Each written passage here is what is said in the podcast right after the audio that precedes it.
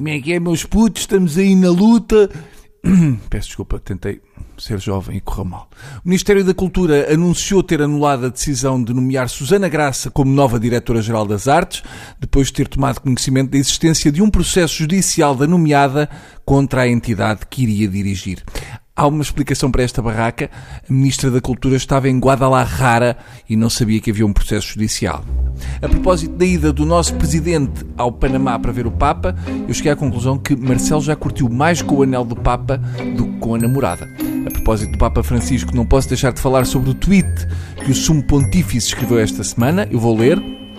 Com o seu sim, Maria é a mulher que maior influência teve na história. Sem redes sociais, foi a primeira influencer, a influencer de Deus. Epá, uh, Francisco, se calhar isso é capaz de ser um bocadinho tolo. É o normal das redes sociais. Nem o Santo Padre escapa quando está no Twitter. Mas pronto, vamos lá analisar. Para começar, isso de Maria ter tido, sim, não é bem como a história está contada. Segundo me lembro das aulas de catequese em que não estava a dormir, quando o arcanjo Gabriel foi ter com a Maria, foi para lhe dizer que ela estava grávida de Deus. Não lhe deu assim grandes hipóteses. Para já, o arcanjo Gabriel era um arcanjo. Devia ser giro, assim, grande cabedal. Qual era a mulher que dizia que não? Hum? Maria nem deve ter ouvido o que ele estava a dizer. Só devia pensar, epá, que giro este rapaz, bem melhor que o carpinteiro. Só lhe tirava as asas que eu acho um bocadinho abchanado.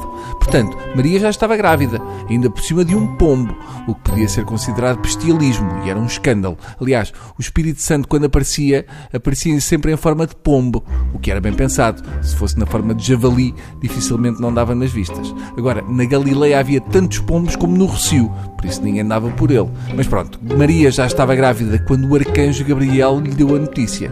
Não foi por acaso que Deus enviou o arcanjo Gabriel, que era um dos melhores arcanjos que ele lá tinha. Não havia ninguém como ele para dar a notícia de gravidez a uma virgem e também para arranjar stores. Mas eu imagino que quando Gabriel disse a Maria que estava grávida, a primeira reação da virgem deve ter sido: epá, malditas casas de banho da carpintaria, nunca lá devia ter ido. Uh, eu acho que a principal razão porque Deus enviou um anjo para dar a notícia foi por causa do marido. Ninguém bate num anjo. Deus ou enviava um anjo ou uma criança de óculos. Portanto, essa parte de dizer que sim, a verdade é que também ela não tinha grandes hipóteses. Quanto a não haver redes sociais, uh, é verdade, mas Maria até uma estrela polar tinha a trabalhar para ela. Não precisava de ir ao WhatsApp informar os Reis Magos. Tinha uma estrela com GPS. Assim também eu. Já o facto de ser a primeira influencer, eu não sei se isso é bom.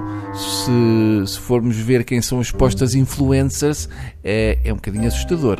E influencer de Deus, ainda acho assim um bocadinho mais esquisito. Eu não estou a ver a Maria a dizer a Deus que tipo de sandálias é que deve usar. Do género, ah, pai do meu filho não anda de crocs, já ninguém usa isso. Fazes favor, passas a andar de Havaianas.